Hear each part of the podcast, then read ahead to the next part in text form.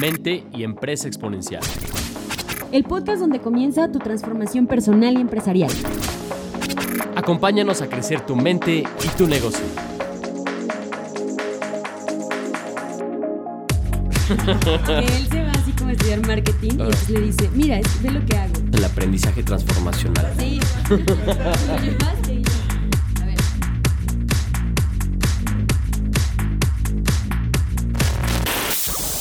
Bienvenidos a Capital Emprendedor. Mi nombre es Laura Cortés.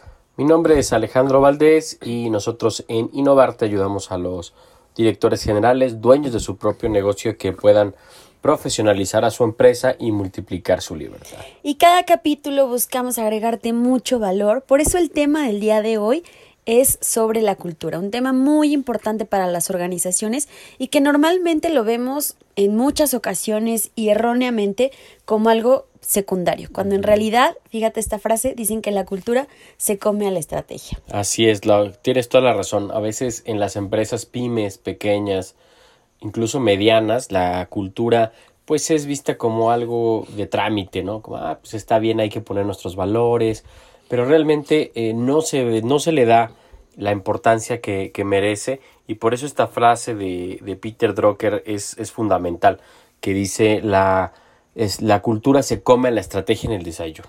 Así es. Y bueno, con esto que, que decimos, eh, no quiere decir que la estrategia no sea importante, sino que más bien una cultura que es poderosa y empodera es una ruta mucho más segura hacia lo que es el éxito. Sí, la verdad es que eh, te pueden copiar muchas cosas tus competidores, te pueden copiar tus servicios, te pueden copiar tu marketing, tus productos, pero realmente es muy difícil que puedan copiarte tu cultura tus valores, ¿no? Esta parte importante que realmente puede convertirse hasta en una ventaja competitiva. Lo vemos en empresas como Sapos, una empresa cuyo, cuya cultura es pues realmente su ventaja competitiva. Y bueno, para eso vamos a empezar definiendo qué es entonces una cultura organizacional, porque tenemos idea, ¿no? Y cuando hablamos de tema de cultura, pues nos imaginamos esto que sucede y rasgos muy característicos que vemos en países, en regiones, pero ¿qué tiene que ver esto con las organizaciones? Bueno, la cultura de una organización está conformada por esas creencias y valores que determinan e impulsan los estándares de comportamiento, es decir, la manera como se comportan dentro de organización tiene que ver por su cultura. Cuando en una organización la gente llega tarde, eso es su cultura. Cuando en una organización alguien o todos sonríen al dar el servicio, eso es parte de su cultura. Entonces, por eso decimos que determinan cuáles son esos comportamientos, porque la cultura es así de fuerte y va a permitir y se va a ver reflejada en el día a día de las personas. Así es, o sea, la cultura es responde a esta pregunta, ¿no? ¿Cómo hacemos las cosas aquí? O sea, la manera como trabajamos en la empresa, pues básicamente tiene que ver con la cultura y a veces es algo que escapa a la conciencia de las personas. Nosotros al entrar a una organización, pues ya nos metemos en su cultura, aunque no nos demos cuenta, ¿no? Estamos imbuidos por ese contexto y entonces realmente la cultura pues influye muchísimo en la manera como, como actuamos, ¿no? Como bien decías Lau, la cultura determina aquello que es aceptable aquello que es importante y aquello que no se tolera en una organización. Y bueno, vamos a ver que eh, normalmente la cultura está conformada por tres elementos, según Edward Shane, que estos tres elementos hacen eh, las veces, por ejemplo, en una analogía de un árbol. Primero vamos a hablar de los artefactos. ¿Qué son los artefactos en una cultura? Pues es todo aquello que se puede ver, se puede oír y se puede sentir dentro de una organización.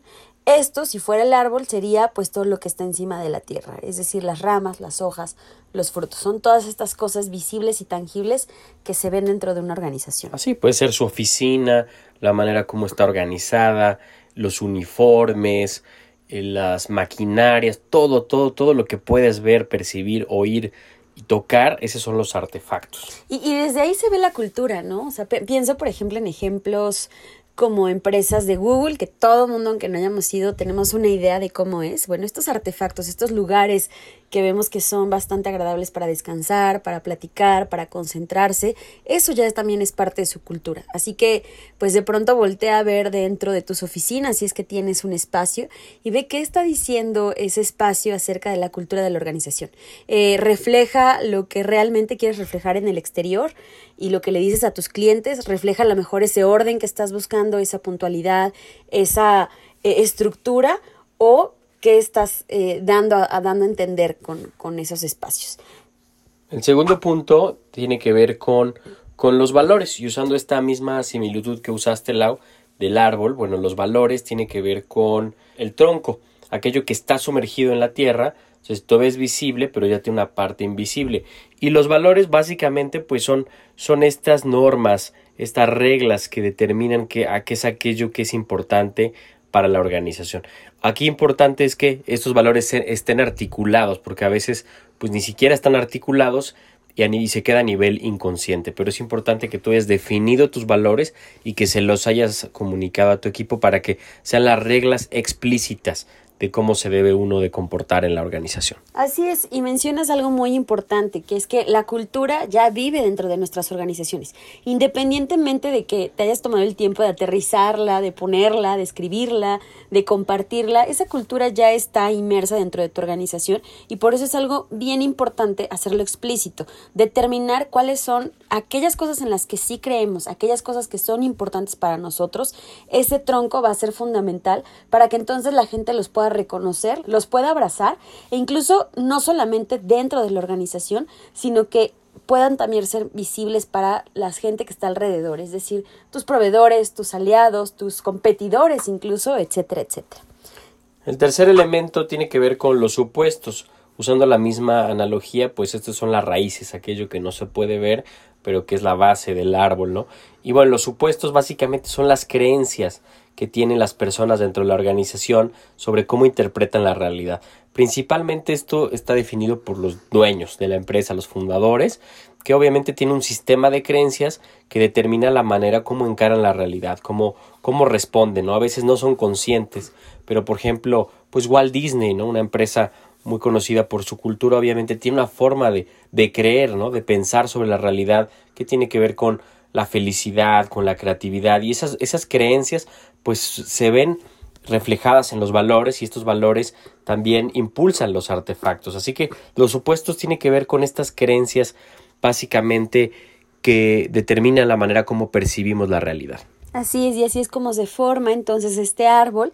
Y pues sabiendo esto ahora puedes ver que la cultura no solamente es algo secundario, sino que realmente pueden ser los cimientos de comportamientos, de creencias, de las bases para empoderar, para inspirar. Y estos tres elementos son, son importantes, Lau, porque Fíjate, nosotros tenemos en, Innovarte uno una, una, creencia muy importante que es la libertad. Eh, uno de nuestros valores es estamos en la constante expansión de nuestra libertad y tenemos artefactos, es decir, tenemos ciertas prácticas en nuestra organización como el sistema del tiempo emprendedor donde realmente vivimos ese, ese valor. Entonces, si uno quiere cambiar la cultura de una organización, pues fíjate, tienes que empezar por lo más profundo, no tienes que empezar por las ramas o los troncos, sino que tendrías que entrar a los supuestos, a lo invisible, a las raíces, cambiar las raíces y entonces ahí sí es cuando puedes cambiarlo. Entonces el cambio normalmente de cultura se da cuando hay un cambio en el liderazgo, en las creencias, en los supuestos. Estos se articulan de una manera diferente en cuanto a valores y entonces cambian las prácticas, cambian los artefactos, todo lo visible. Súper poderoso lo que dices, Ale, porque esto quiere decir que no porque dentro de tus valores pongas, por ejemplo, el tema de puntualidad, quiere decir que va a suceder, ¿no? Y muchas veces cometemos ese error, simplemente decretamos ciertos valores porque creemos que son importantes para la sociedad, para nuestros clientes, pero la gran pregunta es si se viven desde las entrañas, si se viven desde esos supuestos, esos valores y como como bien dices, hay que trabajarlos desde adentro, desde esos sistemas de creencias. Y bueno, ahora vamos a hablar acerca de la importancia de esta cultura organizacional. Fíjate, Jim Collins, que es el autor del libro Build to habla de cómo grandes empresas trascendieron en el tiempo y gracias a que muchas de estas estaban muy alineadas hacia estos sistemas de valores. Así es, o sea, las, las empresas que tienen una cultura organizacional sólida, pues tienen los siguientes beneficios. Número uno, pues los valores se viven y el propósito en la organización se vive, ¿no? Que es la parte como el alma de una organización se mantiene viva. Número dos es que se logra una mayor uniformidad en procesos y esto, como ya decíamos, es porque cuando algo es importante para ti, como el caso de la libertad que nos compartías de innovarte, pues eso hace que sea mucho más sencillo saber hacia dónde vas desglosando estos procesos, no solamente para las personas, pero incluso de cara a tus clientes. Número tres, los equipos de trabajo se consolidan, se cohesionan cuando hay unos valores bien articulados, porque al final los valores te unen, hacen que se, se forme realmente un equipo cohesionado. Y gracias a esto viene el quinto beneficio, que es que hay una mayor motivación, dedicación y buen desempeño de los colaboradores, porque a todos nos gusta estar en un lugar en donde nos sentimos identificados. Número 6, pues al tener equipos integrados, los canales de comunicación son más abiertos, hay mucho más claridad en las metas y obviamente existe una mejor efectividad en la toma de decisiones. Y bueno, ¿quién no quiere pertenecer a estos eh, excelentes espacios de trabajo? Por eso es que otro beneficio es que gracias a esto va a existir un fuerte sentido de identidad y de pertenencia, lo cual se nota porque ellos mismos se van a encargar de ser incluso embajadores de tu marca para poder atraer más talento, porque acuérdate como que buscamos este similar, ¿no? Entonces, si alguien vibra en esa misma en esa misma frecuencia, seguramente vas a seguir atrayendo a personas que se parezcan y que embonen en esa cultura. Así es, genera compromiso. Y finalmente el último, pues existen unos niveles más altos de satisfacción y motivación, lo que hace es que haya menos rotación de personal y también menos conflictos internos. Así que realmente la cultura es fundamental y la cultura se come a la estrategia en el desayuno. Así es, y la gran pregunta sería entonces, bueno, ¿cómo puedo desarrollar mi cultura organizacional? Te vamos a compartir cinco maneras de cómo lo puedes hacer. Entonces vamos con la primera. Lo puedes hacer a través de rituales, como es el caso de empresas como Dell, Google o Southwest Airlines, que tienen algo en común y esto es que tienen estos, estos rituales. Por ejemplo, puede ser desde una pizza party o puede ser que los viernes tengan alguna eh, conmemoración especial o algo que de alguna manera te permita generar esta cohesión dentro de la organización y que hagan que tu cultura realmente sea única y especial. Son rituales, un hábito con un significado definido. Entonces es importante que crees rituales. A lo mejor son las juntas en las mañanas, o a lo mejor son los días libres, o a lo mejor son las juntas trimestrales, pero hay que crear rituales que realmente fortalezcan esta cultura. Número dos, también lo puedes hacer a través de conversaciones, y es que la gente de una empresa se convierte en aquello de lo que hablan sus líderes. Eso es algo muy importante para inculcar tu visión y tus valores, pues tienes que estar en el corazón de las personas al hablarles constantemente en las juntas y en las reuniones. Sí, hay que repetir, repetir y repetir los valores. Dicen que si no lo estás repitiendo de tal manera que tu equipo te diga ya, por favor, ya, me, ya no sigas con lo mismo, no lo estás haciendo suficiente. Incluso Jack Welch, el gran ex CEO de General Electric, decía que pasaba tanto tiempo evangelizando al equipo con respecto al propósito y los valores que a veces les hablaba incluso a las 3 de la mañana para preguntarles sobre temas de cultura y de valores. Bueno, ya lo llevó al extremo, pero realmente es importantísimo usar las conversaciones como hacía Jack Welch para evangelizar al equipo con respecto a la cultura. Otra manera es a través de capacitaciones y es que un aspecto crítico para el desarrollo de la cultura pues es el desarrollo de los colaboradores dentro de la empresa. Entonces, bueno, la invitación es a que puedas organizar cursos y talleres en donde puedas justo hablar de la cultura y pues que realmente puedas entrar en sus mentes y sobre todo en sus corazones. Sí, tenemos nosotros miembros de la comunidad de Innovarte que han hecho talleres de liderazgo enfocado en la cultura, donde usan sus valores para capacitar a su equipo, para brindarles herramientas y eso hace que realmente los valores se integren cada vez más en los líderes. Una manera más que te compartimos es a través de contar historias y esto es porque las grandes empresas siempre tienen historias que cuentan de generación en generación. Por ejemplo, de cómo empezó la empresa desde cero o cómo un colaborador pudo escalar en una misma eh, organización. Estas historias te van a ayudar a que los ideales de la empresa realmente se cristalicen en el corazón de los colaboradores. son como los héroes, ¿no? Contar leyendas, contar historias de gente que ha vivido estos valores y esto hace que la gente, bueno, quiera ser recordada y quiera ser reconocida. Entonces, te recomendamos hacer al menos una vez cada trimestre este espacio o al menos una vez cada seis meses para contar historias sobre cómo la gente vive la cultura de tu empresa.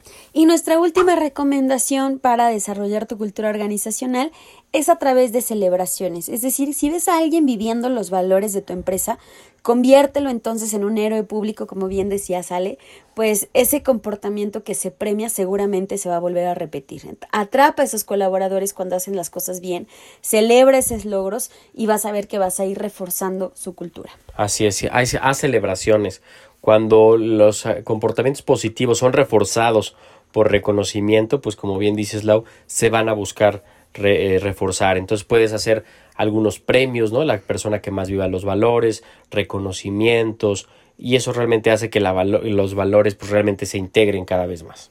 Recapitulando entonces estas cinco maneras de cómo puedes desarrollar tu cultura, es a través de estos rituales.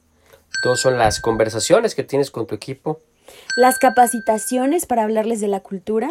Cuatro, contar historias. Y cinco, a través de celebraciones en donde realmente eh, hagas héroes a la gente que está alineada a tus valores. Así que si tú no has articulado tus valores organizacionales, ¿qué esperas? Mándanos un correo, te podemos dar algunos ejercicios para que lo hagas o si no, hazlo por tu cuenta, pero importantísimo, articula tus valores, tu filosofía organizacional y empieza con estas cinco prácticas a realmente hacer que la gente en tu organización lo viva y formes una cultura colaborativa poderosa que al final también eso te va a dar mucha libertad.